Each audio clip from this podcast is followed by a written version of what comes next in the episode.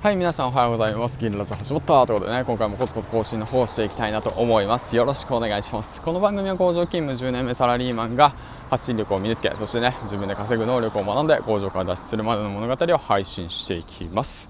はいということでね、えー、と今現在社内初の育児休暇取得中で11日目かな、うん。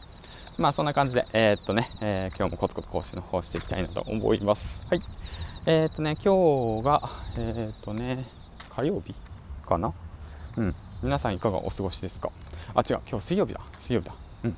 皆さんいかがお過ごしですか？だいぶねあの天気がね天気がっていうか、まあ、空気がね変わってきて秋の空気になっていてちょっとね朝起きて散歩していたら、まあ、肌寒いなと思っていてやっぱ季節が変わったんだなと思いますね。うん。秋の季節ですね。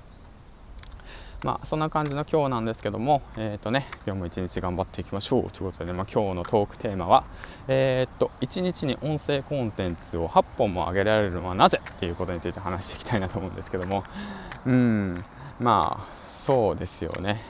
音声コンテンツ始めてまあ、2ヶ月目。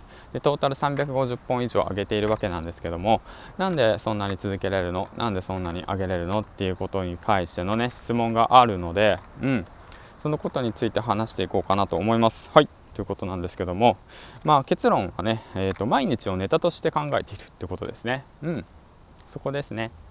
だからそういった形で毎日の日々の生活の中での学びだとかあとはちょっとした変化うん、あとはまあそうだな。自分の頑張っていることで昨日よりも今日成長したことだとかね。そういった細かいことほんと小さなことでいいんですよ。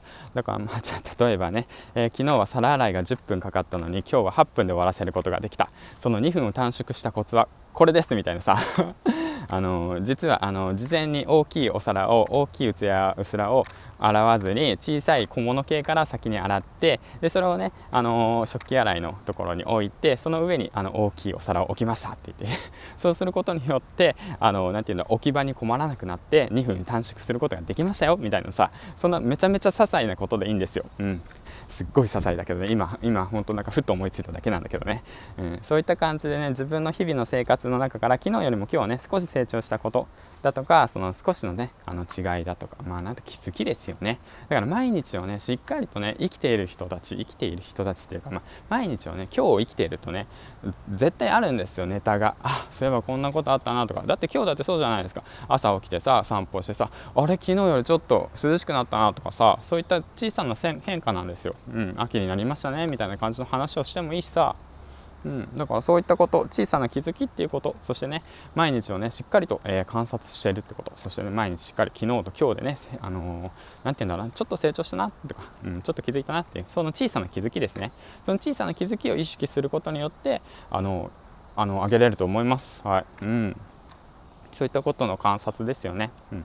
だからまあそういったことをすると、まあ、1本2本3本とね徐々に慣れていって、まあ、8本上げれると思うんですよね。うん。